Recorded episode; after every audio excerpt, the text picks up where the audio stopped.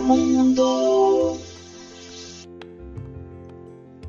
Bom dia, mundo! Bom dia aos nossos ouvintes. Seja bem-vinda segunda-feira. Eu, Silmara Marim, estou aqui iniciando mais um programa Bom Dia Mundo. E hoje temos muita coisa para falar, gente porque nosso tema deste décimo episódio da temporada Descobrindo Seu Talento é a administração de pequenos negócios. Saber como administrar um pequeno negócio é um desafio para todos, especialmente para nós empreendedores e até os iniciantes que não têm experiência no assunto. Afinal, criar um bom planejamento estratégico é algo complexo que envolve muitas etapas. Portanto, se você quer aprender como criar sua loja, mesmo que não tenha muitos recursos ou investimento para contratar as pessoas certas, preste atenção em algumas dicas interessantes sobre o assunto. Administração, marketing, vendas, logística, qualidade, financeiro, recursos humanos. Uf, são tantas áreas e tantas competências que no dia a dia a gestão de um negócio pequeno se torna um verdadeiro desafio. Pesquise o mercado. O primeiro passo para saber como administrar um pequeno negócio, começando do zero, é avaliar o mercado. Ter essa visão mais aprofundada do mercado é muito importante para garantir maior segurança nos seus investimentos.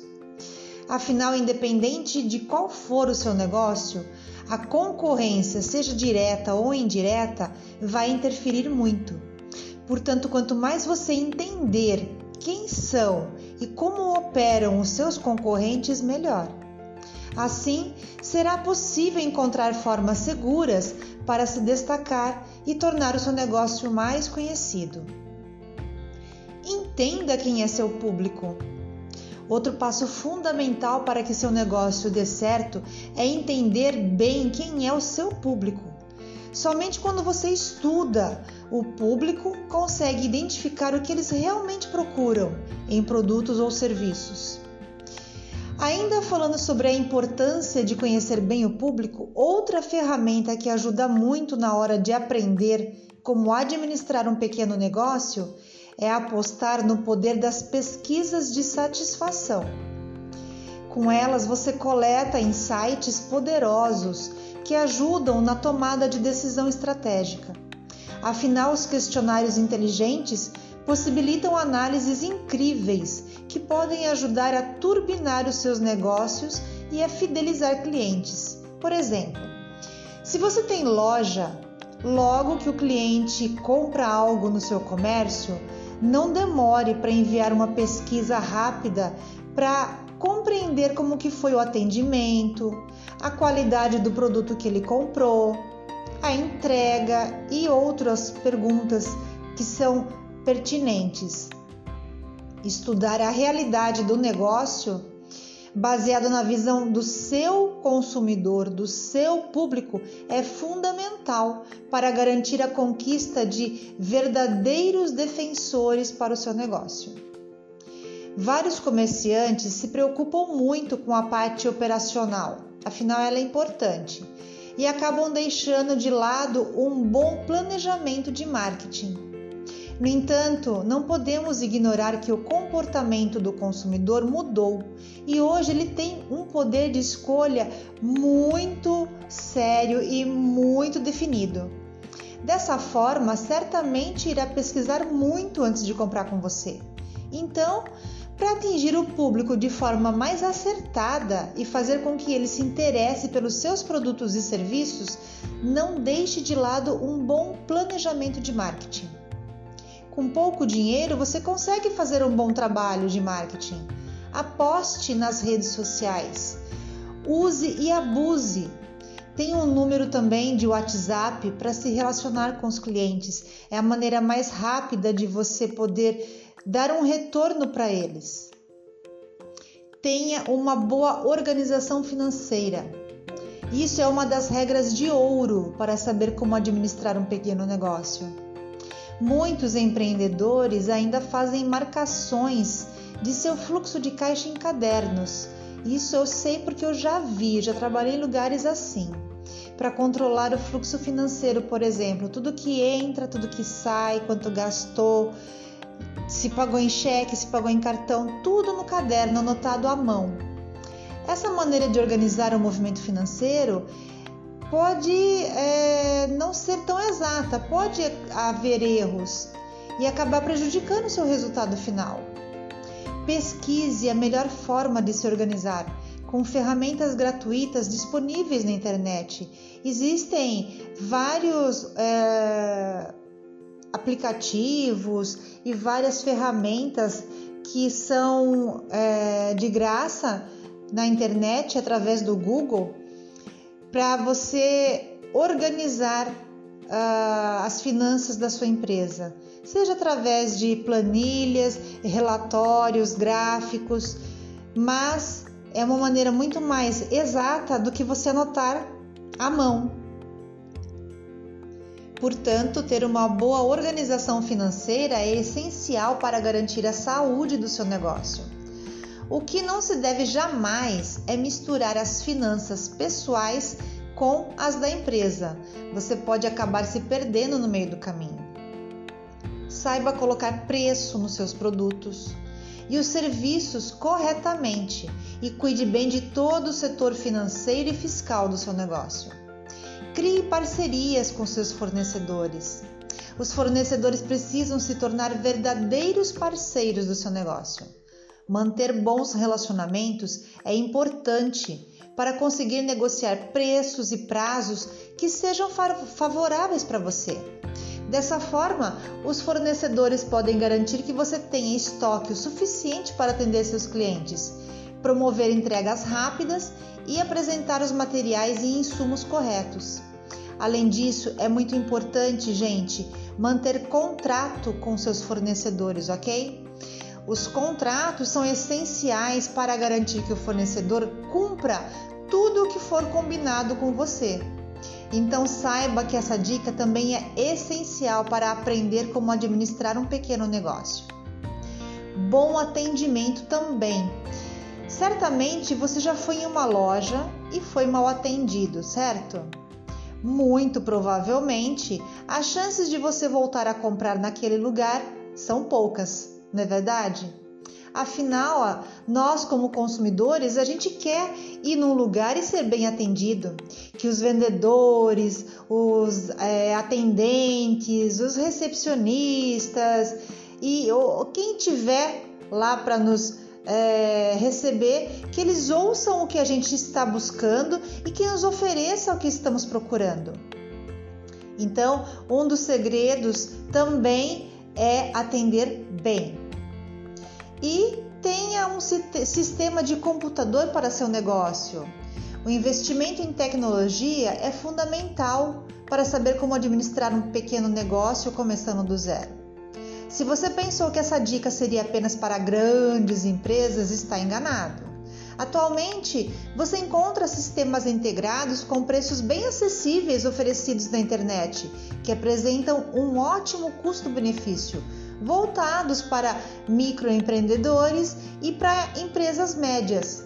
É, a maioria desses sistemas integrados eles abrangem a gestão fiscal, que é emissão de nota e boleto para cobrança, gestão de cliente, onde tem cadastro, histórico e o relacionamento dos seus clientes com a loja ou com o seu serviço.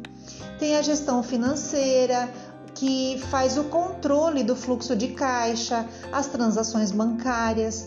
Tem a gestão de estoque, onde é, você coloca a entrada e saída de mercadorias e muito mais. Vale a pena pesquisar, gente.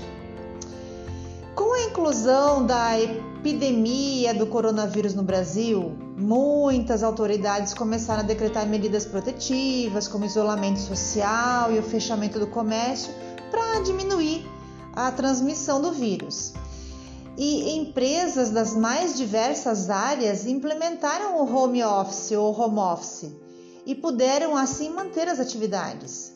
Contudo, muitos negócios não conseguiram adotar esse modelo de trabalho e precisaram, infelizmente, fechar as portas, como por exemplo o ramo da alimentação fora do lar. Para os donos desses empreendimentos, o momento pede calma para se planejar e pensar em maneiras de se adaptar aos novos tempos. Muitos já perceberam que os serviços de delivery estão em alta e podem ser uma das melhores soluções para manter suas vendas. As empresas precisam alcançar os clientes para manter a sua saúde financeira e, ao mesmo tempo, devem cumprir com as restrições legais de distanciamento e de se evitar aglomerações. Mas cuidado, gente! Se vocês não se adequam às novas medidas e não buscam alternativas, podem ter um grande problema de estoque parado. Estoque parado é um custo que pode ser evitado com planejamento. Nesse momento, é importante você reduzir custos, já que é inevitável que a sua receita caia. Reveja a sua previsão de vendas. Assim, você não vai comprar mais produtos de matérias-primas desnecessariamente. Mantenha o foco nos seus produtos ou serviços que são mais importantes para a manutenção das suas atividades. Converse com seu fornecedor e negocie o aumento de prazos para pagamento das compras já feitas e das que você ainda vai fazer. Ele também enfrenta dificuldades e certamente vai estar aberto à negociação que seja razoável para ambos os lados. Tomando como exemplo as cafeterias, como continuar vendendo? As cafeterias costumam estar sempre cheias, pois é um local onde as pessoas vão não apenas para tomar um cafezinho, mas para encontrar amigos, conversar, se distrair ou até mesmo para trabalhar, entre uma xícara de café e outra. Ou seja, os clientes buscam uma experiência agradável nos ambientes de cafeteria. Que tal nesse momento de crise entregar boas experiências na casa do seu cliente. Seja criativo, diferencie-se. Existem muitas possibilidades. Invista em delivery. Mesmo com a demanda reduzida, as pessoas continuarão comprando se o produto for entregue de forma segura. Para essas entregas, crie pacotes promocionais para incentivar o seu cliente a comprar mais produtos de uma vez.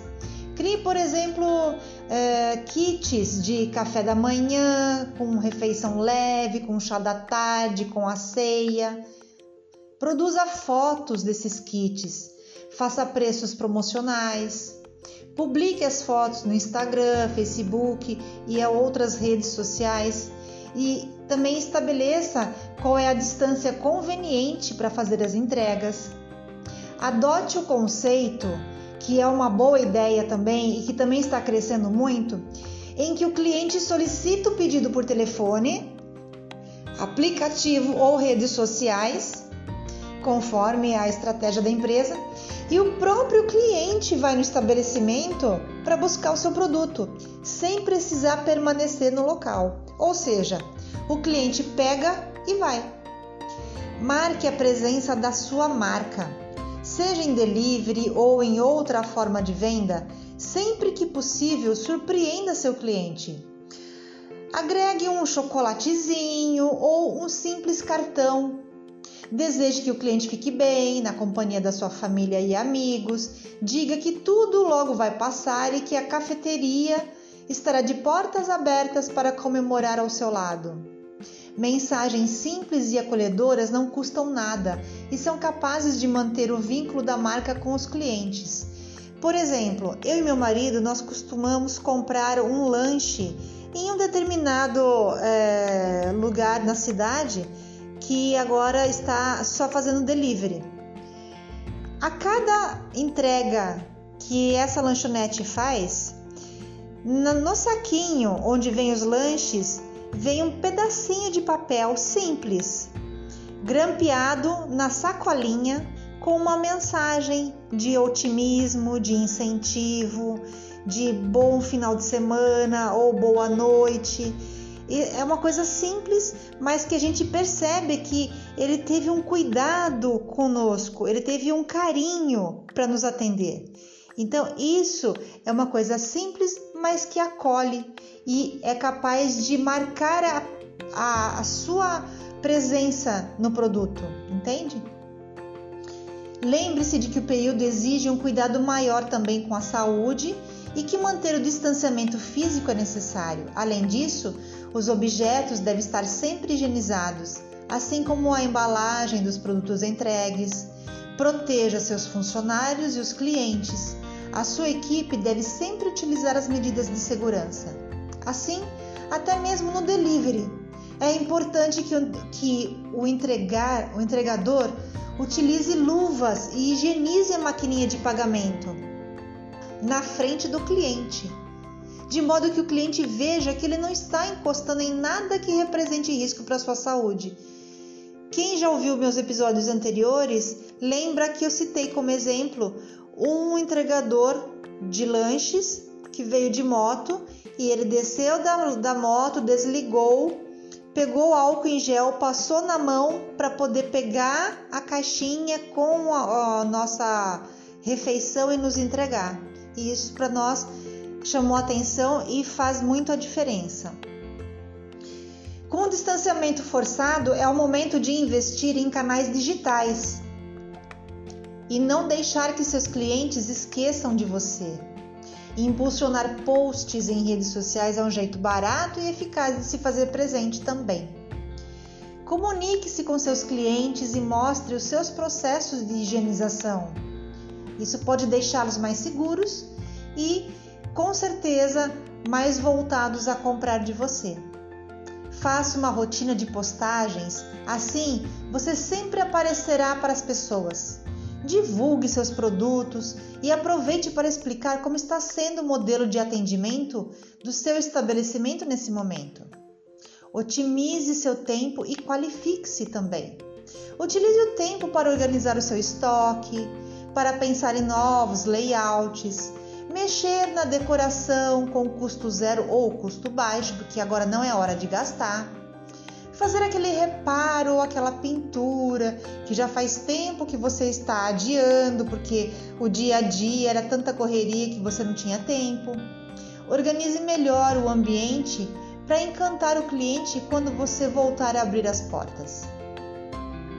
Que tal também descobrir novas receitas para incrementar o seu cardápio se você trabalha com alimentação? Com essa agenda livre, é possível desenvolver a sua criatividade para estar mais bem preparado para quando a pandemia passar. O Sebrae e a Abrazel, olha que dica incrível! Desenvolveram em parceria o projeto Gastronomia Digital. O projeto apresenta conteúdos em videoaulas e material de apoio para ensino à distância visando oferecer aos pequenos negócios de alimentação fora do lar conteúdos com a finalidade de informar e, fornecer conhecimento sobre diversos temas de interesse deste público em uma cultura de acesso digital. Esse ambiente de aprendizagem foi criado para que você possa melhorar a produtividade do seu bar, restaurante, lanchonete ou similares o foco é dar conhecimento para você, empreendedor, e a sua equipe, com diversos cursos que auxiliarão neste processo. São vídeos e e-books disponíveis gratuitamente para melhorar a competitividade do seu negócio. Então, o projeto se chama Gastronomia Digital e é gratuito. Tá no Sebrae. É só acessar ou coloca gastronomia digital no Google, ele vai jogar diretamente para esse projeto. Então, usem e abusem do que eles têm para oferecer nesses cursos, porque são gratuitos, ok? E agora nós vamos conhecer histórias de empreendedores que estão conseguindo vencer a crise e que usaram oportunidades de financiamentos. Antônia abriu salão especializado em cabelos crespos O clima de trabalho com o ex-marido, de quem era sócia em uma eletrônica, era péssimo. Mas pior era o que Antônia Rodrigues Lima passava em casa, onde era vítima de violência doméstica. Entre os poucos momentos de tranquilidade estavam os de cuidados com os cabelos de suas filhas.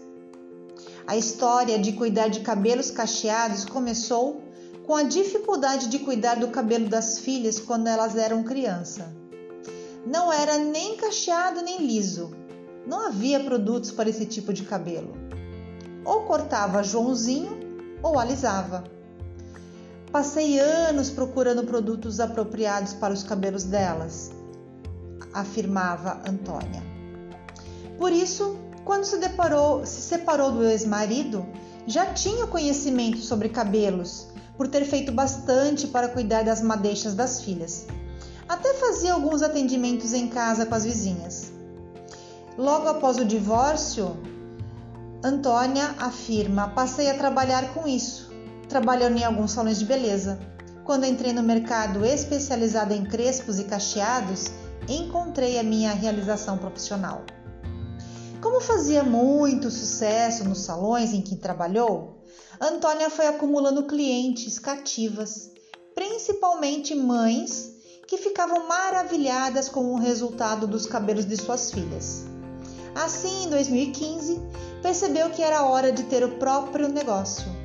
Na área central de Brasília, abriu o Salão Beleza Crespa. Para minha surpresa, todas as minhas clientes estavam me procurando para continuar sendo atendidas por mim. Todas vieram para o meu salão. Era muito difícil porque eu trabalhava sozinha, de 7 da manhã até as 8 da noite e saía muito cansada, mas realizada. A demanda era tão grande que logo teve de contratar duas cabeleireiras assistentes e uma recepcionista. Para lidar melhor com esse novo momento, Antônia se lembrou do Sebrae, onde já havia feito diversos cursos, entre eles de atendimento e de gestão. Então, nesse estreitamento de laços, passou a contar com uma consultoria que impulsionou ainda mais o seu negócio. Com o apoio do Sebrae para colocar as questões administrativas e financeiras em dia, o salão entrou em um ritmo de crescimento que só parou com a chegada da pandemia. A empresária estima que o crescimento nesse período tem sido de 80%. Foi tão rápido que eu nem me dei conta de que já estava com meu carro, comprando carro para minha filha, realizando desejos e sonhos que para mim pareciam muito distantes. Nem eu esperava, foi surpreendente. Quando chegou a pandemia, a empreendedora tinha uma boa reserva em caixa, mas após meses sem poder funcionar por não ser um serviço essencial, pensou que seria uma boa pedir um empréstimo pelo Pronamp, Programa Nacional de Apoio às Microempresas e Empresas de Pequeno Porte. Uma cliente me informou que o Sebrae estava ajudando os empreendedores a acessar o crédito do Pronamp. Liguei no Sebrae e eles me informaram sobre a linha de crédito. Aí fui atrás e consegui. Não foi burocrático, em uma semana o dinheiro estava na minha conta. Usei como capital de giro. Eu não cheguei a ficar no vermelho, mas vi que estava quase. Então, me ajudou a ficar em casa com mais tranquilidade enquanto não volta o funcionamento normal. Enquanto isso, ela trabalha para levar a sua linha exclusiva de produtos para o tratamento de cabelos crespos e cacheados para todo o Brasil. Onde tiver crespa e cacheada, vou ficar feliz de os produtos chegarem lá. Estou em contato com o Sebrae sobre como fazer isso, porque tem gente em vários estados me procurando com interesse em comprar. Eu não queria simplesmente vender, mas também direcionar para salões especializados. Eu quero encontrar uma maneira de viabilizar essa distribuição. Agora, outro exemplo, gente. À frente de uma empresa de aves e suínos em São Paulo, Viviane Dalboni estava disposta a levar outro tipo de vida quando decidiu se mudar para Fortaleza em 98. Lá, ela queria ser funcionária e não a dona. Assim, teve ótimos empregos como gerente de empresas na cidade, até receber o convite que mudaria de vez a sua vida. Gerenciar uma pousada em Jericoacoara, uma vila de pescadores na beira do mar, em Jijoca de Jericoacoara, em Ceará. Já instalada na vila paradisíaca e trabalhando em sua nova função, ela se aproximou do Sebrae. Viviane participou e acompanhou de perto a articulação dos consultores para a criação da Rota das Emoções, um roteiro turístico e gastronômico interligando atrativos e experiências nos três estados vizinhos, Ceará, Piauí e Maranhão. No Sebrae, ela também fez cursos de finanças e de auditoria e contou com uma consultoria financeira. Eu acho que as rodadas de negócio com outras empresas parceiras também foram muito importantes. E o principal foi o apoio estratégico que eu tive para conseguir fazer com que as pessoas esquecessem o nome antigo da pousada quando mudamos de nome. Os negócios seguiram dando certo até que em 2013 uma oportunidade faria Viviane voltar à condição de dona. Uma proposta para que ela arrendasse a pousada. Aceito o novo desafio, nasceu a Viva Geri Pousada. Eu já tinha experiência, já era conhecida por gerenciar a pousada. Aprendi que aqui, se você não tiver esse reconhecimento, é muito difícil se manter aberto. Então, como eu já era conhecida, eu resolvi arrendar. Fiz parcerias com agências para atrair mais hóspedes. O meu forte são as, as parcerias com empresas de turismo. Assim, a lotação de sua pousada foi melhorando cada vez mais. Quando assumi o negócio, a média era 60% e até a chegada da pandemia havia crescido para 85%. Com a pandemia foi um horror. O que nos ajudou muito foi eu ter entrado em contato com o Sebrae, que informou que teria uma live sobre o Pronamp, o Programa Nacional de Apoio às Microempresas e Empresas de Pequeno Porte. Eu assisti e em seguida entrei em contato com a Caixa Econômica Federal. Conseguimos um empréstimo, que foi o que nos segurou. Com o financiamento com 12 meses de carência para começar a pagar, a empresária fez melhorias na pousada, preparando o espaço para a reabertura com todos os protocolos de segurança. Ela ainda usou parte do dinheiro para reabrir um restaurante da família em São Paulo, que estava fechado havia cinco meses e abrir um restaurante agregado à pousada em Jericoacoara. Na pandemia, fiz cursos pelo Sebrae de sanitização e higienização para preparar os funcionários antes da reabertura, para lidar com esse novo momento. E fizemos também cursos de gestão financeira. Estava indo maravilhosamente bem até a chegada da segunda onda, quando fechou tudo e as pessoas pararam de viajar de novo. Viviane diz que espera agora a situação melhorar e que o foco é a gestão dos restaurantes em São Paulo e no Ceará. Muito legal, né, gente? Vamos para mais um exemplo.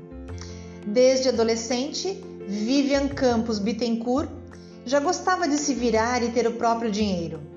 A veia empreendedora já se manifestava e a jovem sempre estava vendendo algo. Depois disso, começou a trabalhar em uma multinacional de caminhões. Tudo começou a mudar depois que ela prestou vestibular para pedagogia em 2005 em Salvador. No ano seguinte, Vivian já atuava na área, dando aula para crianças de 7 anos. O posto seguinte foi um estágio em outra escola, também em educação infantil. Aí, uma colega propôs que eu desse reforço no turno da tarde. Então, aluguei uma sala na escola e comecei a dar aulas de reforço, usando a estrutura da escola. Em 2010, uma nova guinada em sua jornada. Mudou-se para Lauro de Freitas, na Bahia. formalizou-se como microempreendedora individual e contratou professores. Assim, nasceu Estude Mais Acompanhamento Pedagógico, uma instituição especializada em reforço escolar. Em 2018, a empresária mudou de microempreendedora individual para microempresa. Na época, tinha oito professores contratados. Atualmente, o quadro conta com 12 profissionais. Hoje eu tenho um faturamento mensal de 21 mil. Em 2014 era de 10 mil. Cresceu mais de 100%. Em todos os aspectos, para mim, o crescimento foi muito satisfatório, mas ainda quero crescer mais. Tudo ia muito bem. Seu marido até havia pedido demissão do emprego para se dedicar exclusivamente ao negócio quando chegou a pandemia.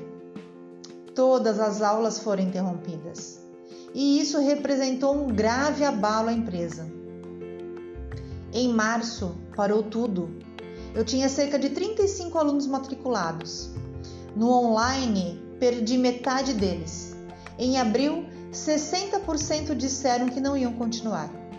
Aí, no final de abril, tive de suspender as aulas online porque não estava dando certo. Para sair do sufoco, a solução que encontrou foi pesquisar uma linha de crédito que melhor se adequasse à realidade da sua empresa. Quando saiu o Pronamp, eu fiz a solicitação. Em julho, voltamos ao presencial com uma pequena demanda eu atendia sozinha. Cortou a minha energia elétrica, a internet. Até setembro eu tinha 10 alunos.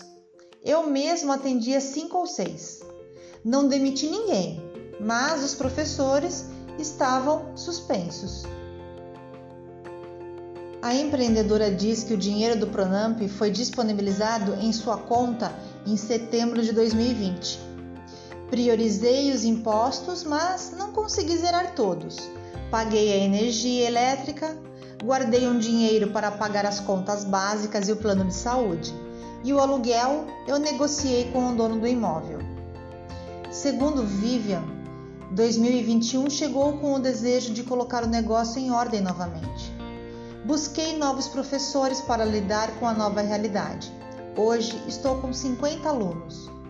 Com o bom momento, ela faz novos planos para o futuro.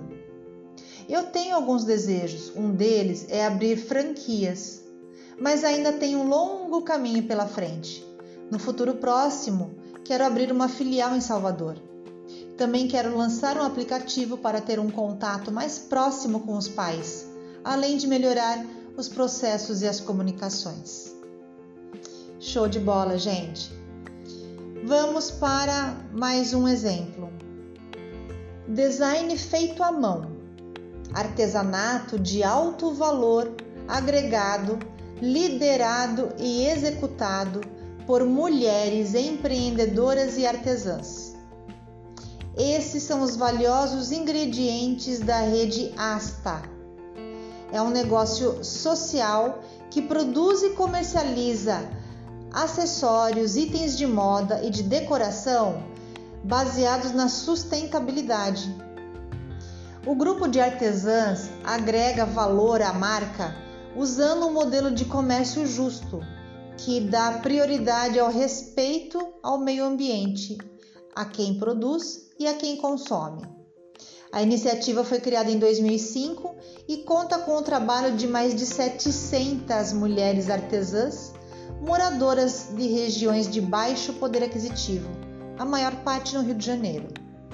Os produtos são criados principalmente a partir do reaproveitamento de diferentes tipos de materiais e vendidos em loja virtual, loja física no Rio de Janeiro e em São Paulo. Também são comercializados em catálogos e para empresas que desejam adquirir brindes corporativos sustentáveis. O propósito desse grupo é fazer do consumo uma ferramenta de inclusão social e econômica. Olha que legal, gente! Alice Freitas, que é uma das criadoras do, do projeto, diz que os grupos produtivos chegam até nós de várias maneiras. Pode ser por intermédio de outras artesãs ou contato a partir de algum evento que tenhamos participado. Às vezes, nós mesmas ficamos sabendo de um trabalho diferente e vamos até ele. Nós levamos em consideração ter produtos de qualidade e com potencial de mercado, ter capacidade de produção no mínimo de 200 peças por mês, ser um grupo formado por pelo menos 60% mulheres, estar localizado em uma região de baixo poder aquisitivo, com produções que não agridam o meio ambiente. Alice Freitas ainda diz que hoje são mais de 700 artesãs, a maior parte do estado do Rio de Janeiro, que é 90%. Mas também trabalhamos com grupos de outras regiões, como Amazonas e Sergipe.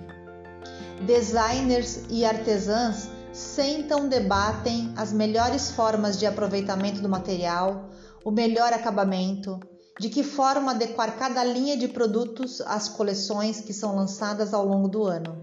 Enfim, nessa cadeia de produção entram a criatividade e o talento de verdadeiras artistas, que hoje encontram na Asta a possibilidade de aperfeiçoar seus processos produtivos e chegar ao público consumidor. Trabalhamos em conjunto com essas mulheres e também promovemos encontros e oficinas com profissionais da área.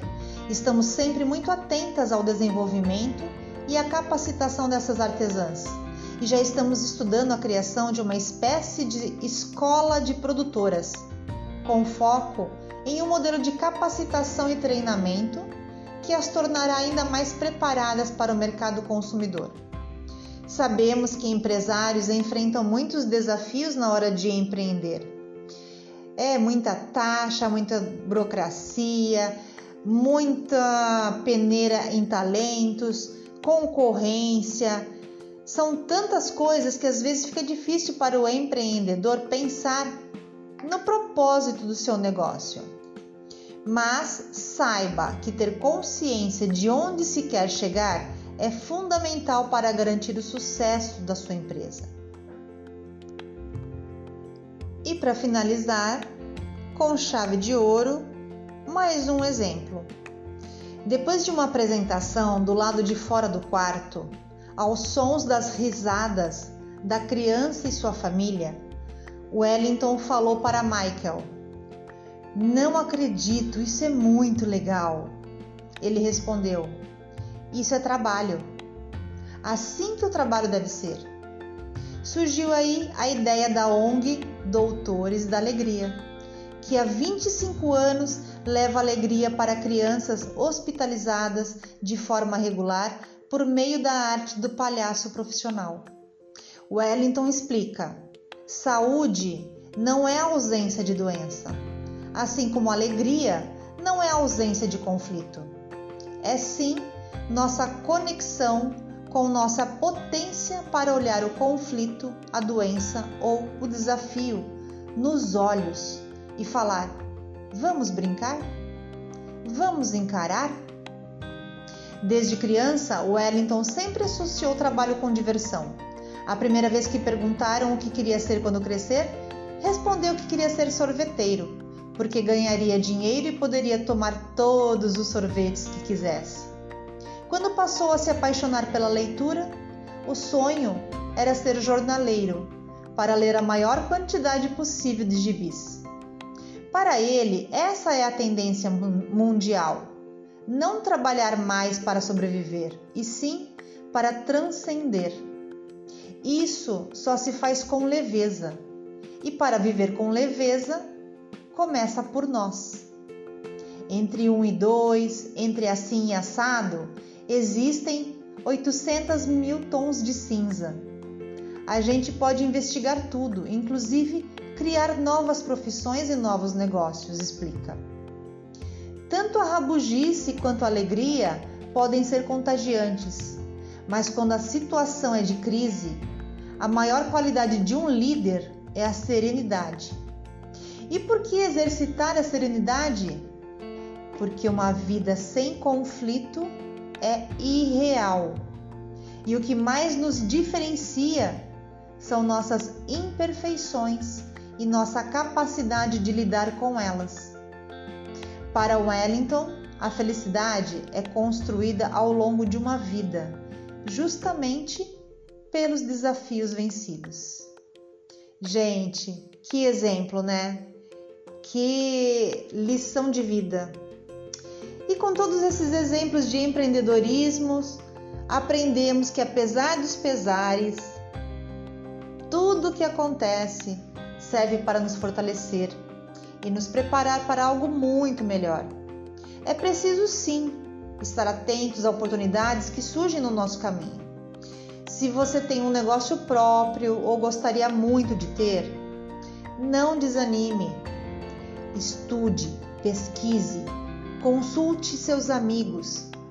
Sempre haverá ideias, sugestões que você poderá usar para abrir portas para realizar seus sonhos. Bom, e por falar em realizações, vamos para o nosso bate-papo.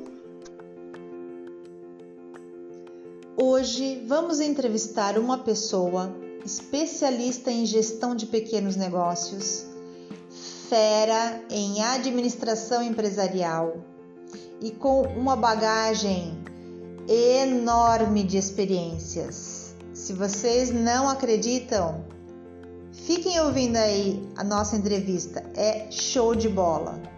Com vocês, o nosso entrevistado de hoje, Robson Paniago. Bom dia, Robson Paniago! É um prazer ter você aqui, um ilustre empreendedor de sucesso na nossa entrevista do programa Bom Dia Mundo. Eu espero que vocês desfrutem de todas as informações que esta pessoa vai passar para nós, porque é muita bagagem, gente. Robson Paniago, tudo bem com você? Tudo jóia, Silmara. Muito obrigado pelo convite, me sinto bastante honrado e é um prazer enorme falar com você. O prazer é nosso de ouvir você. Bom, eu vou falar assim, só um pouquinho do que você faz, porque não tem muita coisa, né? Mas eu vou tentar assim uh, ser o mais clara possível. Gente, atenção! Robson Paniago é empreendedor, administrador digital, mestre em administração, doutor em ciências empresariais especialista em marketing, professor, palestrante, especialista em soluções para negócios, acadêmico da Alubra, parcerista do corpo editorial da Intelectus Revista Acadêmica Digital, presidente e cofundador do Instituto Brasileiro Clube dos Administradores, poeta, escritor, autor dos livros Amor e Paixão, Administração e Poesia, TGA Made in Brasil, administração lúdica, administração espiritualizada, administração tecnológica e finanças e talentos humanos, marketing participativo e muitos outros. Assim, pouquinho, né? E ainda tem um canal no YouTube de administração digital e poesia. Tá bom para vocês ou vocês querem mais? Meu amigo, é um prazer tê-lo aqui. E olha que eu tenho um monte de pergunta para você. Que bom. Tá preparado? Estou, estou tão preparado que ontem eu recebi um convite para fazer parte do grupo Top RH, que é da Associação Brasileira de Recursos Humanos, e eu vou ser, é, eu vou escrever artigos para eles também.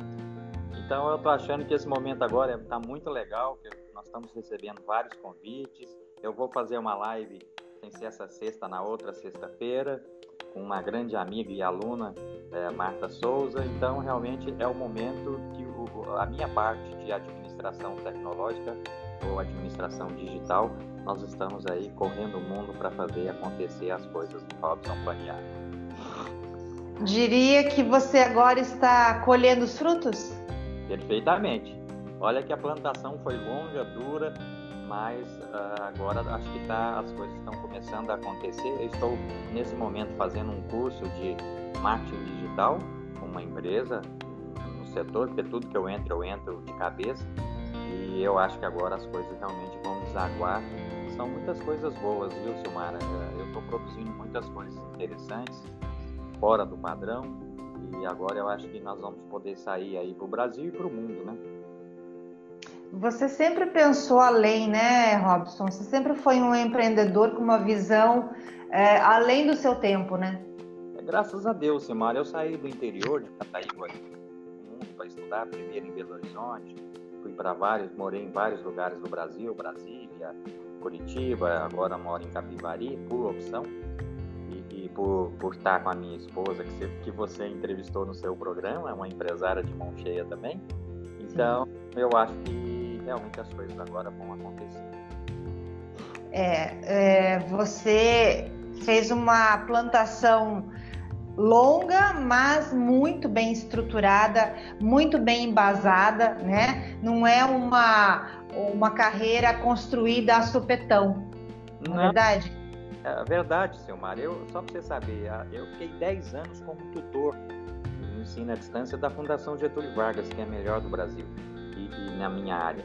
E a cada módulo que a gente estava, várias disciplinas da administração, a gente era avaliado se não fosse bom, não ficaria.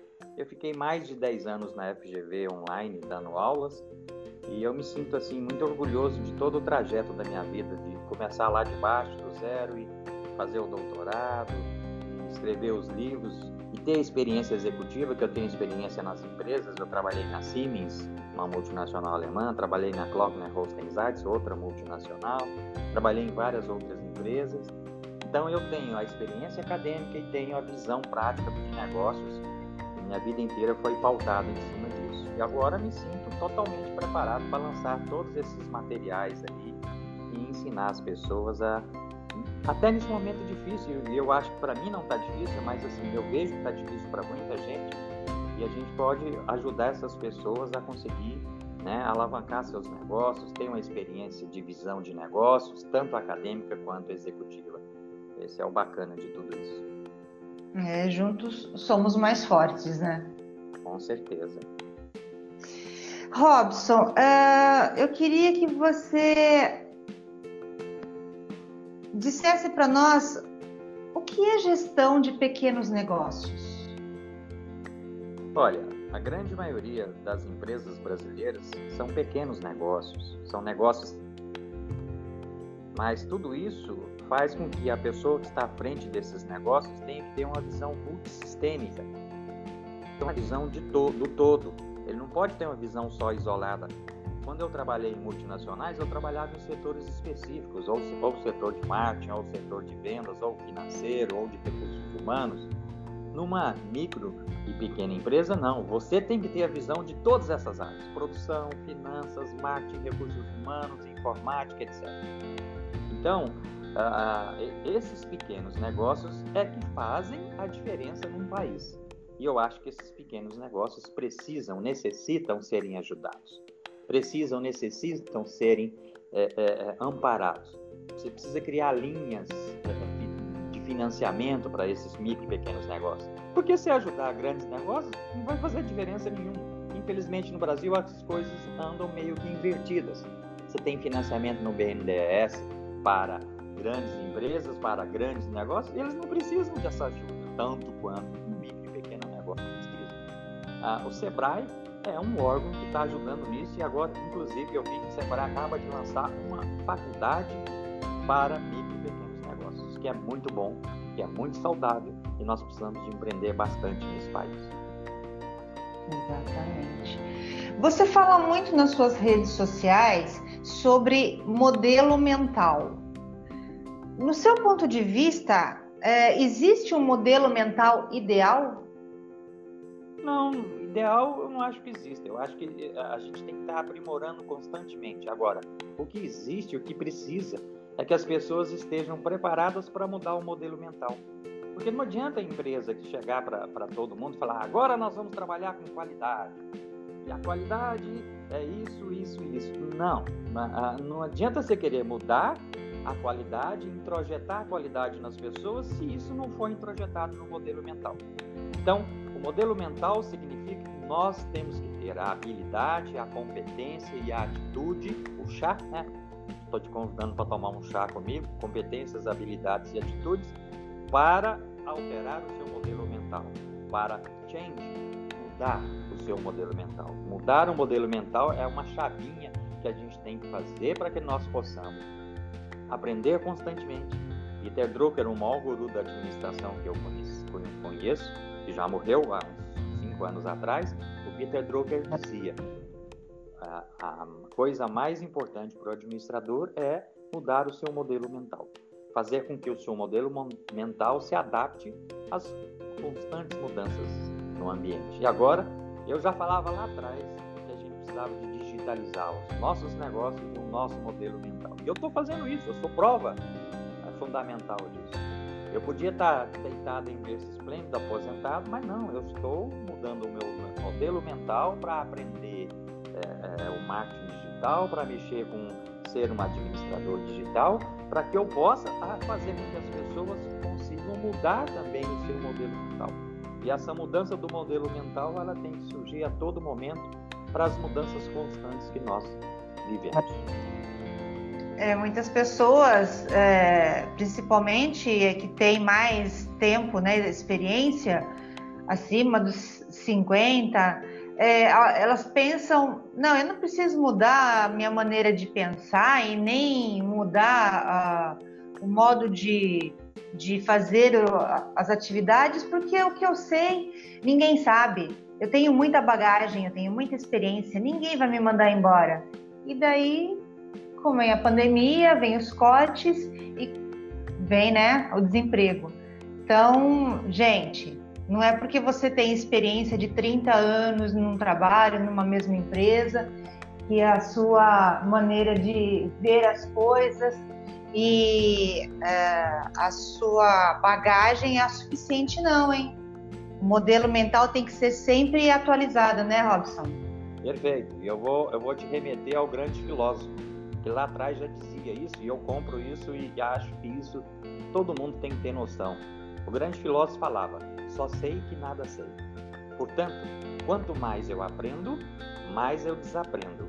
Eu tenho que aprender aprendendo e aprender desaprendendo, porque às vezes eu tenho que deixar alguns conceitos e alguns conhecimentos para trás para adquirir novos conhecimentos. E eu acho que eu posso uh, estar envelhecido em termos de idade, mas o meu modelo mental é jovial. O meu modelo mental é de aprendizagem constante. O meu modelo mental é não parar nunca. Né? Então, esteja eu aqui ou esteja eu na outra dimensão, eu vou estar pensando, inovando e aprendendo. Exatamente. Você fala sobre isso nas suas palestras? Falo. Falo bastante sobre isso nas minhas palestras porque eu acho que é importante. É porque todo esse aprendizado que eu tive é, simplesmente quer dizer que eu não sei tudo. Eu estou aprendendo. Tá Silmara, eu vou te dar um exemplo, você vai entender perfeitamente o que eu estou falando. A Biblioteca do Congresso Norte-Americano tem mais de 400 milhões de volumes. Dentre esses 400 milhões de volumes, vamos pegar só a minha área, que é administração. Eu não domino tudo que tem na minha área, que é administração. Eu sou um reles aprendiz constante da minha profissão. Cada dia eu estou aprendendo um conceito novo, cada dia eu estou aprendendo uma técnica nova, cada dia eu estou aprendendo uma ferramenta nova. Quando eu comecei nesse mundo aí da, da, da, das redes sociais, eu não sabia. Eu fui aprendendo, aprendendo, mexendo, apanhando, e hoje eu me sinto confortável, porque eu estou fazendo um curso que está me reeducando para tudo que eu aprendi, me colocando modelo de inovação, mas não esquece disso, com disciplina um modelo de inovação, mas não esquece disso, estou repetindo, com disciplina. Por quê?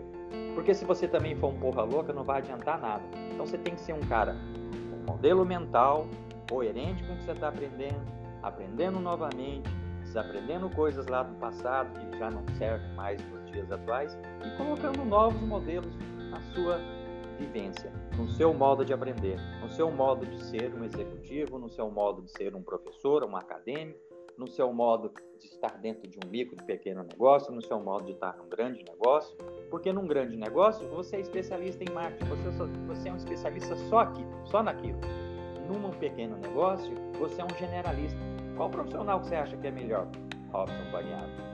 Eu acho que o melhor profissional é aquele que sabe ser especialista, sim, em determinada coisa, mas que ele seja um grande generalista, porque ele tem que aprender o que, que, um, o que ele faz tem a ver com o que o outro faz. Ah, eu, vou, eu vou dizer um modelo, eu vou te dar uma metáfora do, do jogador de futebol, porque eu uso isso no meu livro TGA Mente Brasil, tem a metáfora do, do futebol. Ah, tem uma parte do livro que eu falo do futebol. Então é assim, o, o, diretor financeiro ele fica na retaguarda, ele é como se fosse a, a, defesa do time. O diretor de marketing é o linha de frente, ele é o centroavante, ele é o marcador, o número 9 do time. O diretor de marketing, o que, que ele quer? Fazer gol, ele quer vender, ele quer vender, vender e vender. E o diretor financeiro? Ele quer segurar o dinheiro da empresa, ele quer dizer para o diretor de marketing que às vezes ele não pode vender porque tá, vendeu demais, não tem matéria-prima, ele tem que segurar um pouco o cara de marketing que é aguerrido, mas esse é o papel do homem de marketing. Mas, mas como é que eu vou ensinar para esses caras então isso? É simples. Você pega o diretor de marketing, que é o centroavante, põe ele lá na direção financeira um tempo para ele aprender. Pega o financeiro, põe ele lá na linha de frente para ele também aprender.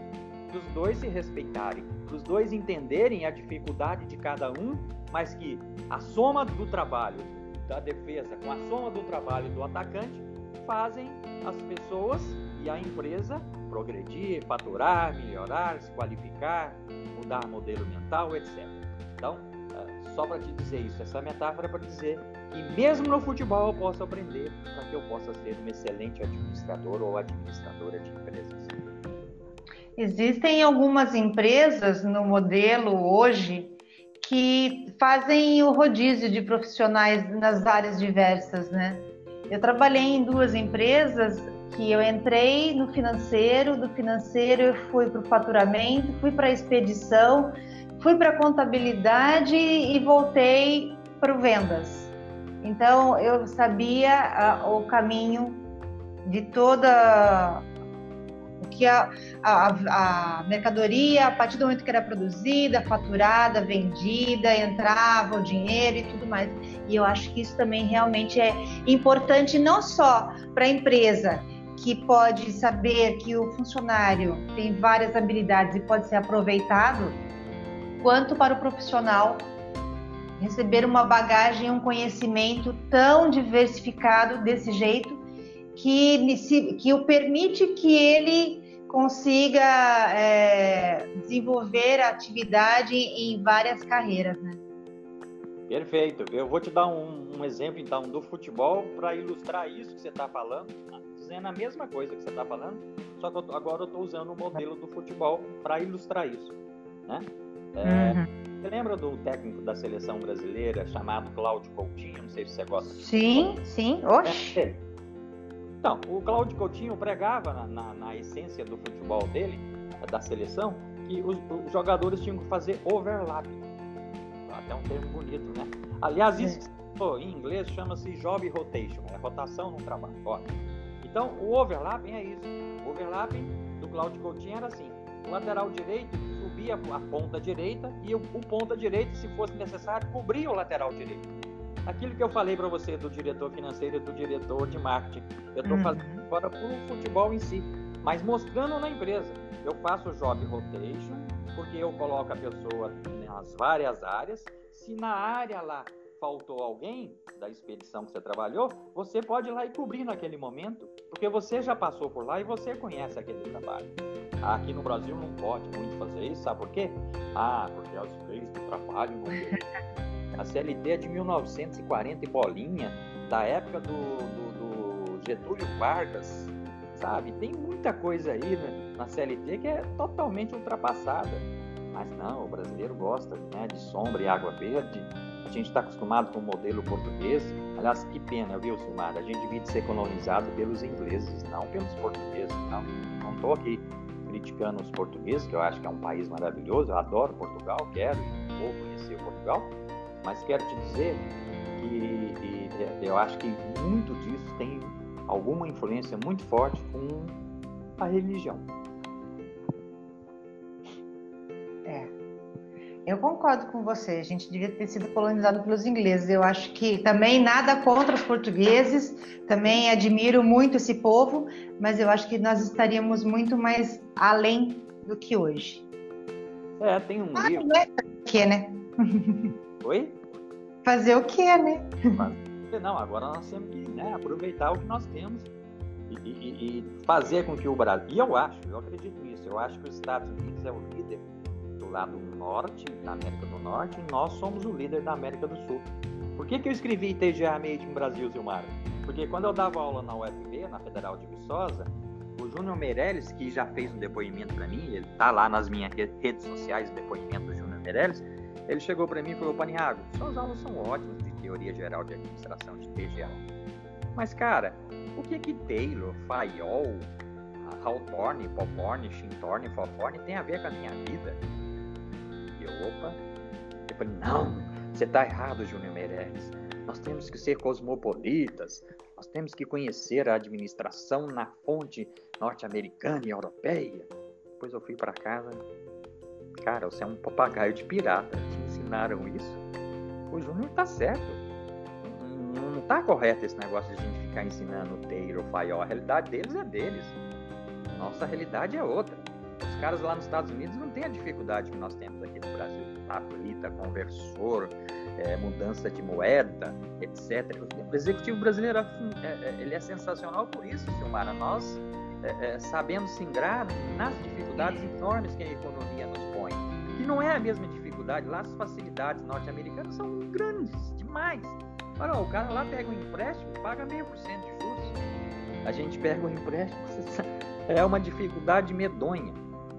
Porque... Então, mas eh, só interrompendo o seu raciocínio, tá. mas eu acredito que é, exatamente nós somos assim, tipo, é, deveríamos ser é, estudados pela NASA, porque a gente tem que driblar tanto, a gente tem que rebolar tanto, justamente pela falta de condições que o país nos dá, que a gente é o driblador oficial da economia. Se nós tivéssemos a facilidade que tem lá fora, a gente seria muito mais bem desenvolvido, não teria que perder tanto tempo, né? Se, se rebolando e poderíamos desenvolver mais. Pode continuar.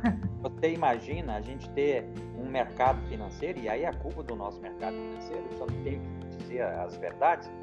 Se já pensou se o mercado financeiro tivesse taxas compatíveis para nós de não precisa ser meio por cento, porque tem inflação aí, eu entendo perfeitamente. Então vamos supor, a inflação desse ano é, é vai aí numa faixa de uns 5% as últimas estimativas. Tudo bem, 7%. Cobra o cara 7%. Você imagina, Silmara, quantos empreendedores que nem você, minha esposa e vários outros que eu conheço, não se ingrariam num mar maravilhoso aí quantos negócios pululariam na economia brasileira a gente tivesse uma taxa de juros compatível.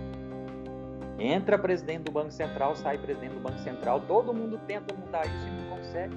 Por quê? Porque todo ministro da Fazenda ou ministro da Economia nosso, ele já vem do sistema financeiro. Então ele está dentro do próprio sistema é, perverso, perverso, difícil. Eu acho que nós, se nós tivéssemos consciência disso, e acho bacana esses programas, essas entrevistas para isso.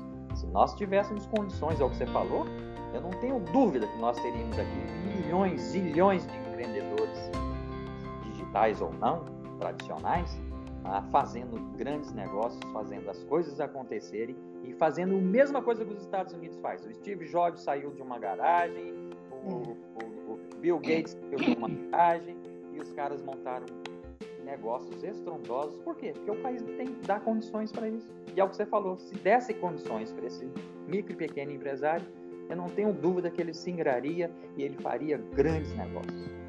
Poderíamos Exatamente. ter né, Facebooks aqui no Brasil e outras empresas do mesmo patamar, Google, etc., com a mesma né, dedicação e com a mesma assertividade. Exatamente. Inclusive, eu ia fazer um questionamento a respeito do depoimento de um dos seus alunos da UFV, porque eu também assisti. Uhum. E agora, aproveitando esse gancho, você que fala fluentemente o inglês e o espanhol, é, e, e, diante do que você acabou de apresentar, é, você acredita que fora do Brasil você teria o seu potencial muito mais aproveitado? Não tenha dúvida. Eu, se estivesse nos Estados Unidos, seria um cara ganhando no mínimo, no mínimo, por baixo, 100 mil reais por mês.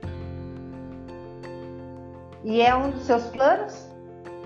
Olha, uh, o, o, que eu estou fazendo, e, e junto de mim e minha esposa estamos fazendo, é nos preparando exatamente para isso.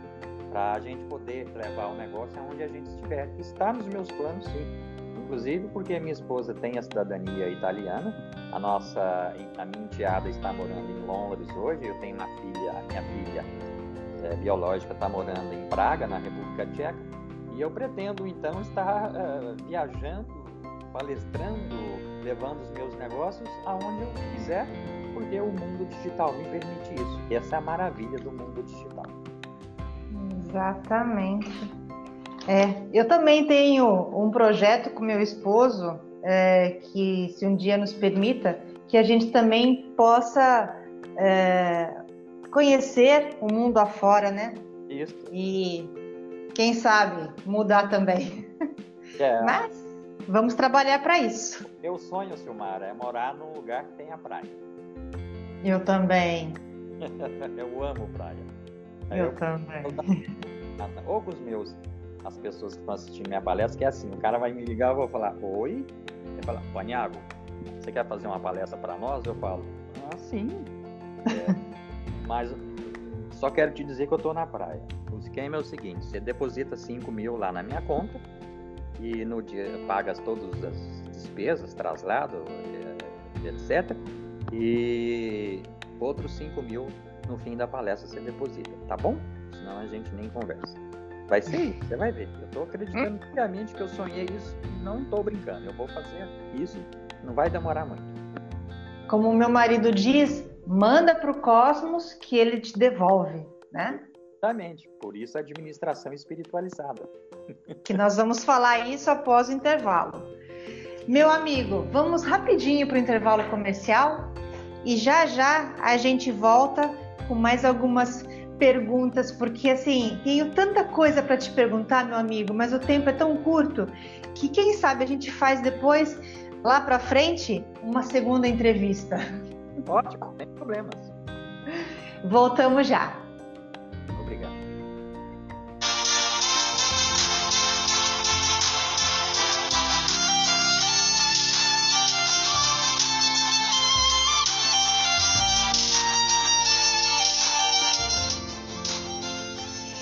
Sabia que podcast é uma publicação em áudio capaz de alcançar muito mais clientes por estar em vários canais de divulgação? Podcast é a nova rede social que está crescendo a cada dia.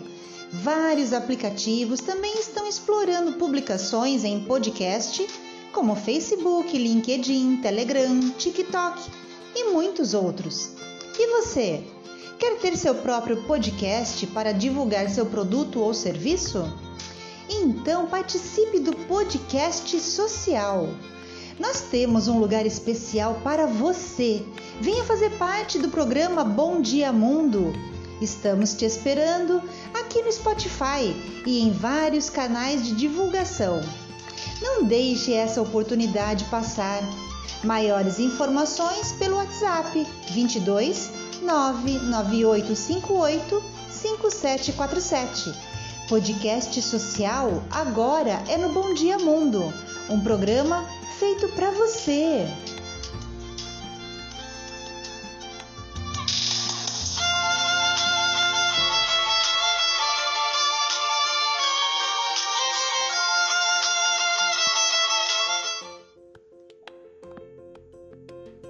Bom, estamos de volta com a nossa entrevista com Robson Paniago.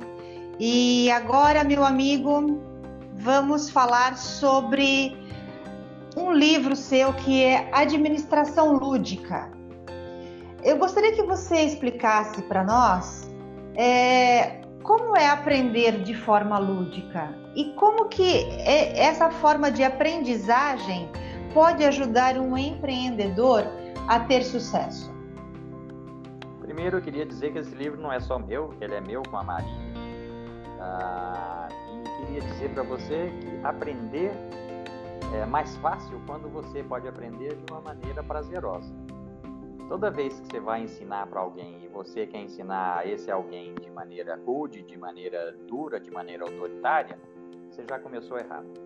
Então, o aprender na administração é, lúdica é exatamente o aprender brincando. E quando eu falo de aprender brincando, você pode usar técnicas do teatro, você pode usar técnicas de criatividade, porque uh, muitas organizações elas, elas não conseguem entender que elas ficaram no meio do caminho exatamente por isso. Porque hoje, cada vez mais eu me convenço que as, as empresas devem e podem ser todas participativas. Modelo de administração participativa é um modelo japonês de participação, aonde cada um dos funcionários tem e deve se sentir como se fosse dono do negócio. Eu hoje você ter ideia, Silmar, eu não trabalho mais com funcionários. Principalmente porque aqui no Brasil, funcionários significa vírgula problemas. Agora, o funcionário também significa vírgula problemas porque ele também se sente ele é maltratado dentro das organizações. Então, a administração lúdica é exatamente aprender de maneira brincalhona, podemos dizer assim. Aprender de maneira prazerosa, nada diz que as organizações têm que ser cruéis. Nada diz que as organizações têm que ser duras de se trabalhar. Pelo contrário, eu acho que quanto mais e o modelo de sucesso de Google, o modelo de sucesso de grandes empresas norte-americanas é que elas entenderam isso. Então, se você entrar dentro de uma Google, ou não vai longe, vamos aqui no Brasil, se você entrar dentro de uma Sempre, do Ricardo Semler, que escreveu um livro muito bacana que eu sugiro ler, é, é, Virando a Própria Mesa. É um livro antigo, mas é um livro saboroso, é um livro prazeroso. Eu acho que o título Administração Lúdica veio exatamente desse Virando a Própria Mesa, que é você aprender brincando, que é você aprender participando, que é você aprender com prazer. Eu sou muito favorável a isso. E quando eu falo de você de aprender com prazer, é exatamente por isso que eu te comentei aí nas entrelinhas que eu quero morar numa casa à beira-mar. Eu adoro o mar, eu adoro o sabor do mar, ele nos revigora. E eu acho que a empresa pode e deve ser isso. Vou fechar esse raciocínio dizendo a seguinte coisa para você. A Sempo estava com um problema sério, a Sempo do Ricardo Semler, que eu citei, que é brasileiro aqui de São Paulo, e ele resolveu fazer uma, uma experiência na organização dele, que é o Redódromo colocou redes na empresa. Então o funcionário almoçava, e funcionário que trabalha em indústria faz aqueles pratões, né? O funcionário almoçava e em seguida ia para a rede. Ele podia ficar lá meia hora, 30 minutos, 40 minutos na rede, depois ele voltava para o trabalho. Quem você acha que vai é, é, render mais para a empresa, Silmar? O cara que simplesmente almoçou aquele pratão e depois já voltou para dentro da empresa, ou aquele cara que foi para a rede, dormiu, relaxou e voltou para o segundo tempo? Quem você acha que vai produzir mais? Pois é. A Yahoo, é, nas minhas é, entrevistas, eu faço muita pesquisa também, né? Por causa de montar o conteúdo dos podcasts antes das entrevistas. E eu vi que a Yahoo, quando ela estava no seu ápice, ela também foi uma das pioneiras que colocou até uh, mesa de jogos no, na hora do almoço dos funcionários para que eles desenvolvessem estratégias, se, se divertissem e, e tirassem aquele estresse da parte do período da manhã para poder voltar ao trabalho no segundo período mais é, relaxados, mais criativos, né? E, e, tem várias empresas também aqui no Brasil hoje que estão adotando esse, esse método, né? Colocando uh, colchonetes para os funcionários descansarem. É, realmente. Eu, então, assim, é, nesse livro e no seu entendimento, os funcionários eles não são funcionários, eles são colaboradores mais do que isso. Eles são intrapreneurs, eles são empreendedores. Porque nesse conceito de entrepreneur, Existe o e o intrapreneur. Um, o cara é empreendedor e ele, para empreender, ele precisa de espaço, ele precisa de criatividade, ele precisa de suavidade. E o outro é aquele que trabalha numa empresa, mas na empresa não tem que ser empreendedor, ele também tem que ser empreendedor. Mas uma coisa é, será que o cara sendo empreendedor numa empresa dura, numa empresa autocrata, ele vai render bem? Não, ele não vai render bem. Então, o render bem significa, claro, não vamos abrir mão da disciplina. Eu te falei isso hoje, acabei de falar no início da nossa fala. Eu preciso de ter é, é, é o mundo digital, mas eu preciso também de ser um cara disciplinado. Eu não estou tirando a disciplina, tô, mas a disciplina também pode ser com prazer. A disciplina e o trabalho podem ser com prazer, porque se a gente, Silmara, passa a maior parte da nossa vida dentro de um negócio, imagine se isso for sofrível para você. Imagine se isso for uma dor para você. Tem que ser com amor, né? Infelizmente, tem pessoas que só aprendem com a dor. Infelizmente. Porque todos deveriam de aprender com amor. É, você é, frisa muito na, nas suas é, postagens nas redes sociais que a disciplina e a inovação são fatores importantes no ramo empresarial. Perfeitamente. São importantes e são fundamentais. É... Quando eu estava te falando aí do administração lúdica, uh, o aprender brincando ou brincar aprendendo, significa o seguinte: cada vez mais eu me identifico que o, nós, seres humanos, vamos ficar com tarefas mais suaves. O Domênico de Masi, um grande sociólogo, já diz isso há muito tempo, está falando isso para gente, que as máquinas vão imperar, que a inteligência artificial vai imperar. Você tem medo disso, Paniago? Não. Por que não? Ué, eu estou te falando que eu sou um administrador digital e poeta, eu acho que eu vou ter mais tempo para escrever, mais tempo por, por lúdico, para brincar, e as tarefas mais difíceis, coloca pro robô fazer para você, cara. Não tenha medo do robô. Ele não, ele não tá aqui para competir com você de igual para igual, porque ele não tem o que você tem. E mesmo que ele tenha, se ele tem, ótimo. Ele vai fazer as tarefas mais difíceis e você vai fazer as tarefas mais light, mais prazerosas. E quem diz que o robô também não vai poder fazer isso? Eu não sei se ele tem uma inteligência artificial, ele vai ser um parceiro seu. Então vamos lá. Você não, você tá lá no asilo, solitário, velhinho lá. Põe um robô jovenzinho para falar com as pessoas lá. Não é porque o cara tá lá no asilo que ele não tem prazer em ir para um museu, que ele não tem prazer em fazer uma leitura, que ele não tem prazer em ver uma ópera, que ele não tem. Eu te falei, Silmara, eu levava os meus alunos de administração, eu sou professor de administração, levava meus alunos no máximo. Alguns odiavam, professor, bosta de programa, desculpa a expressão, tá? Mas que bosta de programa é esse? De me levar no museu? Outros chegavam perto de mim, professor, amei. Eu nunca vi isso na minha vida. O senhor está me levando para um mundo que eu não conhecia. Bom, aquele aluno que gostou e veio conversar comigo e disse isso, valeu. Aquele que não gostou, coitado, ele ainda está na penumbra. Nós temos que tirar as pessoas das suas cavernas, já dizia Platão. E esse é o caminho é levar as pessoas para o museu, é levar as pessoas para uma ópera, é levar as pessoas para um show musical, é levar as pessoas para a praia. Quem disse que nós viemos aqui para sofrer esse mal? Ninguém disse, não está escrito em lugar nenhum. Exatamente. É, algumas empresas é, até tinham o início desse conceito quando davam o PRL para os funcionários, né? Como forma de, de uh, recompensa, né? Hum. Perfeito. O PLR é uma das partes da administração participativa, mas não é só o PLR. Não adianta nada você ter o PLR se o modelo mental das pessoas está na economia tradicional. É aí que tá. Então agora você está elaborando o pensamento junto comigo.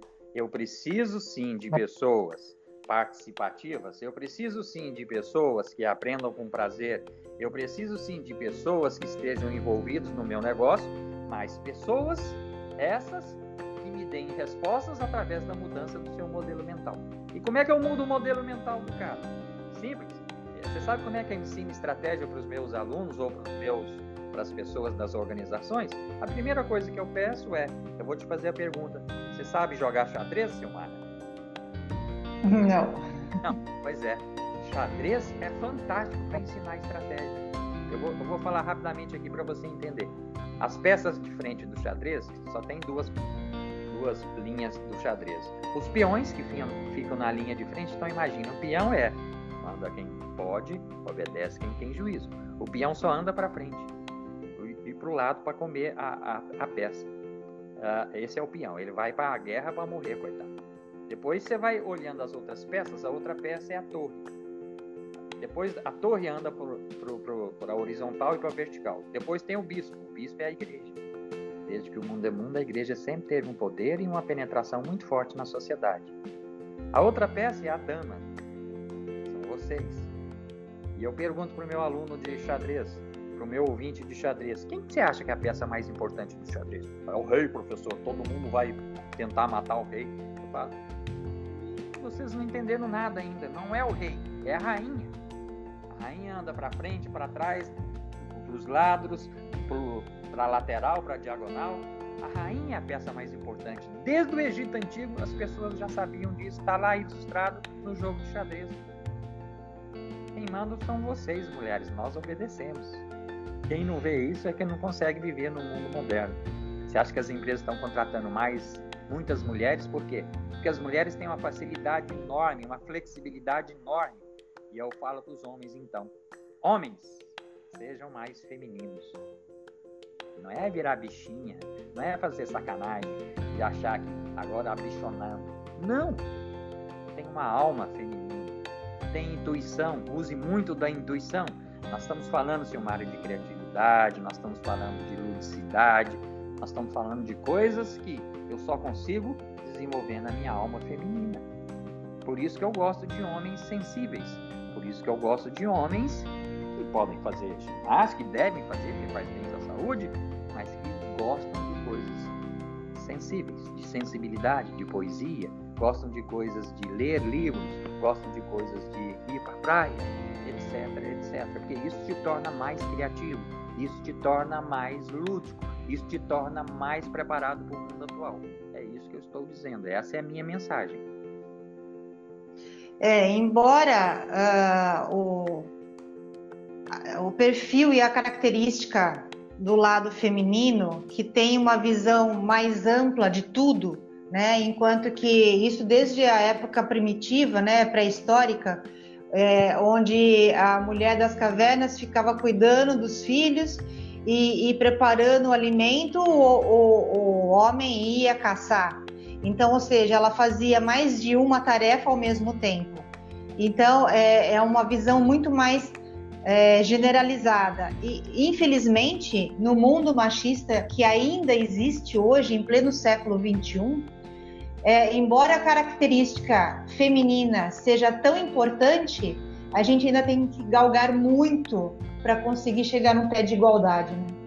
Perfeito. Começa pelo salário. O salário das mulheres na mesma função é diferente. Não deveria, pelo contrário. Né? Aliás, eu me lembro quando eu trabalhei na Siemens, Charbide by Siemens Here Yari, eu trabalhei na Siemens quatro anos, ainda lembro dessa frase. É, na Siemens eu tinha uma colega de trabalho, uma engenheira, e eu como na Siemens é assim, o engenheiro cuida da parte técnica do produto e o comercial é, fica por conta do administrador. E a minha colega engenheira, era uma dura mulher, ela chegava mais cedo que todo mundo, saía mais tarde que todo mundo. Você olhava para ela, ela estava produzindo com aquela cara de. Eu, um dia cheguei para ela e falei: escuta, por que, você é, tem que se esforçar tanto assim, mais do que os outros funcionários aqui? A gente sabe que você é melhor que todo mundo. Ela falou: mas eles só vão, vão me dar valor se eu produzir do jeito que eu produzo, porque eu sou mulher. E aí eu entendi nessa conversa que eu tive com essa colega de trabalho, que as mulheres efetivamente, para que elas possam galgar as posições, atingir melhores cargos e ganhar melhores salários, elas têm que dar muito mais do que um funcionário sexo masculino. Infelizmente, né? Porque eu não acredito nisso de jeito nenhum. É, mas muitas mentes machistas é, acham assim mesmo, né? Mas eles vão ter que mudar, né? Ou pelo amor ou pela dor, Simara. Eu já te falei o aprendizado. É. É, Robson, você mencionou no jogo de xadrez sobre o bispo, né, que representa a igreja e que é a base de tudo. Você participou da criação de um livro, Administração Espiritualizada. Você acredita mesmo que num futuro próximo a ciência e a religião vão trabalhar lado a lado? Acredito piamente. Eu acho que um prescinde do outro. Eu vou te dar um exemplo que você vai entender e fechar esse raciocínio. Albert Einstein, no auge da criação da teoria da relatividade, disse, certa vez, até aqui eu consigo explicar, mas acima daqui só alguém lá em cima. Então, até os grandes é, é, cientistas ou as grandes figuras, no fim, eles acabam é, é pedindo a ajuda da religião. Eu falo religião, quando eu falo religião, não estou falando é, de uma visão tradicional só de você ir na igreja. Eu conheço muita gente que vai na igreja todo domingo, quando sai da igreja, para fala mal, critica um monte de gente, é, praguejar é a palavra certa, ficam praguejando. Ah, então, eu acho que cada vez mais eu sinto e percebo a religião imbricando com a, a, a ciência cada vez mais. Ah, e engraçado isso que você está falando, que você me perguntou, é que eu sinto que as pessoas na cidade grande são menos espiritualizadas e isso é mais das pessoas do interior. Nós do interior, eu sou uma pessoa do interior, é, nós temos um, um sentido muito grande da divindade dentro de nós. E as pessoas que trabalham nas cidades grandes parece que perderam isso. É, você entra no elevador, numa cidade grande, eu morava em São Paulo, morei 13 anos, o cara olha para o chão, olha para o teto, mas não olha para você. Isso é falta de espiritualidade.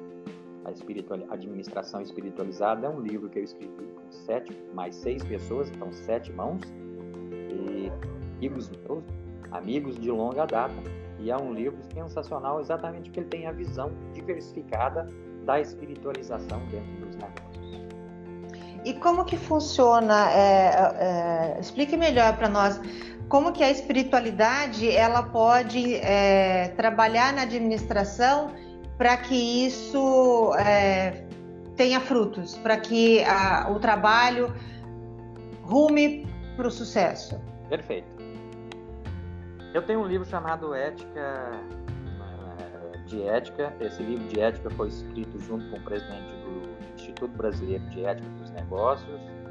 E, e, e eu digo o seguinte: se você quer subir numa empresa e nessa empresa que você está querendo subir, o cara vai lá e te dá uma rasteira, passa por cima de você e sobe a escada, o que, que ele está sinalizando para os outros? Que para chegar em cargos melhores naquela empresa, grande xamã, o grande elan é pisar na cabeça dos outros.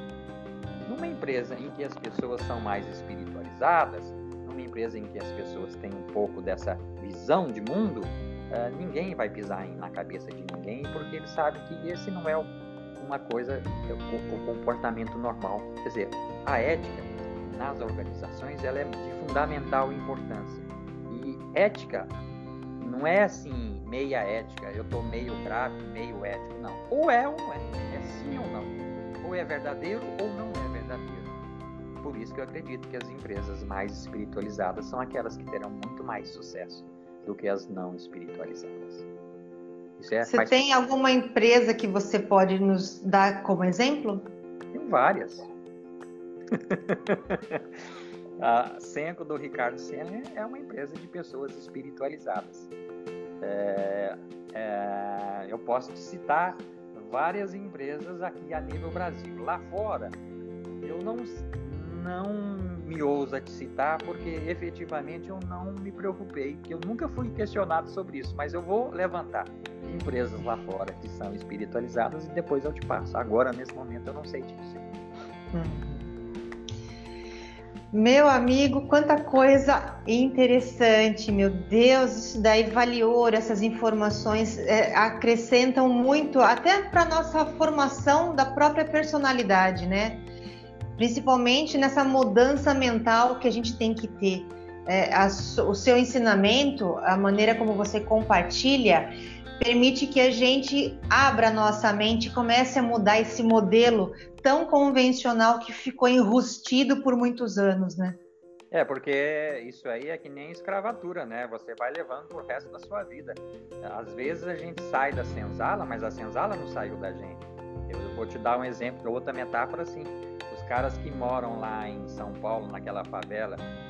o, o, o, Paulo Maluf tirou as pessoas da favela e colocou as pessoas num condomínio lá, com prédios, tudo lindo, maravilhoso.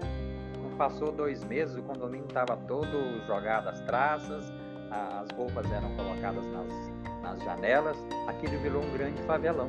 Então, de novo, modelo mental. Não adianta você tirar o cara da favela, mas não mudar o modelo dele da favela. Você tem que mudar o modelo dele da favela para ele viver de uma maneira diferenciada daquilo que ele viveu até então.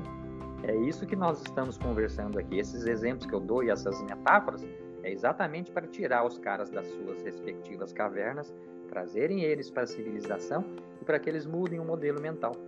Mudança de modelo mental não é do dia para a noite, é um aprendizado. É ir para a praia, é ler livros, é levar a pessoa para o museu. É, é, e é assim que a gente vai crescendo, e é assim que a gente vai melhorando. Então, não adianta tirar o cara da favela se a favela continua com ele onde ele está agora, nesse momento. Eu preciso mudar o modelo mental. É assim que a gente aprende, é assim que a gente tem que ser. E eu que saí lá de Jataí, Goiás, estou aqui. Já fui morando, já morei em São Paulo, já morei em Curitiba, já morei em Brasília, já morei em Belo Horizonte. Mas se me perguntar, Paniago, onde você quer morar? Em qualquer lugar. Hoje eu vivo bem em qualquer lugar. Porque não é o lugar, é o modelo mental, entendeu? Uhum, exatamente. É, eu vou pedir para você, agora vou te dar um espaço para que você faça, né, toda a divulgação de todos os seus trabalhos, nos dê a maneira como podemos chegar até você, os seus contatos. Mas antes, eu gostaria de saber, você faz, é, você tem curso à distância sobre esse tipo de administração, sobre toda essa parte que nós conversamos hoje? Eu tenho, eu já tenho é, é, estruturado quatro cursos, mas isso aí é só o início. Mas então vamos lá. E o TGA Made in Brasil, então, é, Teoria Geral de Administração, que é a disciplina raiz do curso de administração, é, foi um livro que eu escrevi é, e eu acho ele super interessante. Cada capítulo, administração espiritualizada, administração feminina, administração indígena, os índios também querem administrar, olha que legal, administração participativa e aí vai. Ele está então é, é, na Hotmart e eu tenho é, na Hotmart administração nunca foi para amadores, tenho também o administração espiritualizada, que é o e-book e o, e o ele está só em forma e-book por enquanto. E tenho também o Ética nos Negócios, é, inclusão social e ética nos negócios. É, na verdade, então, esses quatro produtos que eu tenho aí na Hotmart são os produtos, mas aí tem os livros.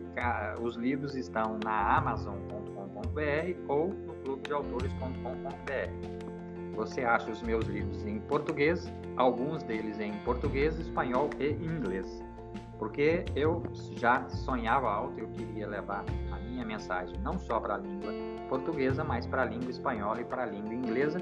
Então você vai encontrar os meus livros na amazon.com.br ou no clubedeautores.com.br em espanhol e inglês. Não todos, mas a maior parte deles. É, nesse sentido, é, é, então os livros junto com esses produtos da Hotmart e agora, depois que eu montar toda a minha estrutura, eu vou começar a soltar mais coisas para os é, empresários e para as pessoas de micro, pequenos e grandes negócios também, porque eu acho que eles também precisam de informação. Ok, Mário? Perfeito. Agora, além de tudo isso, na Amazon, na Hotmart, quais são seus outros meios de contato para a gente poder te perturbar com um monte de perguntas, um monte de questionamentos, comprando seus produtos? Como que a gente te acha? Bom, eu acabei de cadastrar o pagamento no WhatsApp. Então, meu WhatsApp é 19999037805 e os meus e-mails é robsonpaniago.hotmail.com é o meu pessoal. E se for para negócio é robsonpaniago.com Com isso você consegue me encontrar em todas as redes sociais, no LinkedIn, você no Facebook, no Instagram, no Twitter, hum, alguma rede social que eu não citei aí, Facebook. Telegram? Telegram também, eu tenho lá no Telegram. Então você me acha no WhatsApp, me acha no Telegram, você me acha no LinkedIn, você me acha no Facebook, você me acha no Instagram, em todas essas redes sociais e no Twitter. Você me encontra, estou quase todos os dias publicando artigos e chamando atenção para as coisas que eu faço. Por isso eu queria te agradecer muito. Eu acho que isso que você está fazendo nos ajuda a espalhar a notícia para as pessoas e para a comunidade como um todo. É, esse é o nosso objetivo, Robson. É procurar pessoas que tenham o que compartilhar de informação, de conteúdo valioso para a gente incluir na nossa bagagem e começar a colocar tudo em prática, né? E acho que tudo que você compartilhou na nossa entrevista é muito valioso, é muito importante. Se a pessoa quer crescer, ela tem que absorver, né? Perfeitamente, concordo com você plenamente. E cada vez mais eu acho que a gente precisa e necessita sair das nossas cavernas aprendendo com, com quem sabe e aquilo que você não sabe você é, adquire é, com, aquele, com aquela filosofia. Só sei que nada sei, voltando ao grande filósofo. Robson, muito obrigada pela sua participação. Foi uma honra estar com você nesses minutos de extremo aprendizado e eu espero que a gente possa, num futuro não longe, fazer uma outra entrevista com muito mais assuntos. Será um prazer enorme. Que continuo um grande amigo seu e você é uma pessoa especial, porque você entrevistou duas pessoas na minha casa, nós somos só esses, essas duas pessoas, que é minha esposa, grande empresária também da área de beleza e comida, e eu na minha parte da área da administração. Tá? Muito obrigado. Eu que agradeço. Todo o sucesso do mundo para você, que Deus te abençoe, ilumine o caminho de vocês, que vocês cresçam sempre mais e mais, e eu vou estar sempre nos bastidores acompanhando. Qualquer coisa, contem comigo sempre e sinta-se abraçado por mim.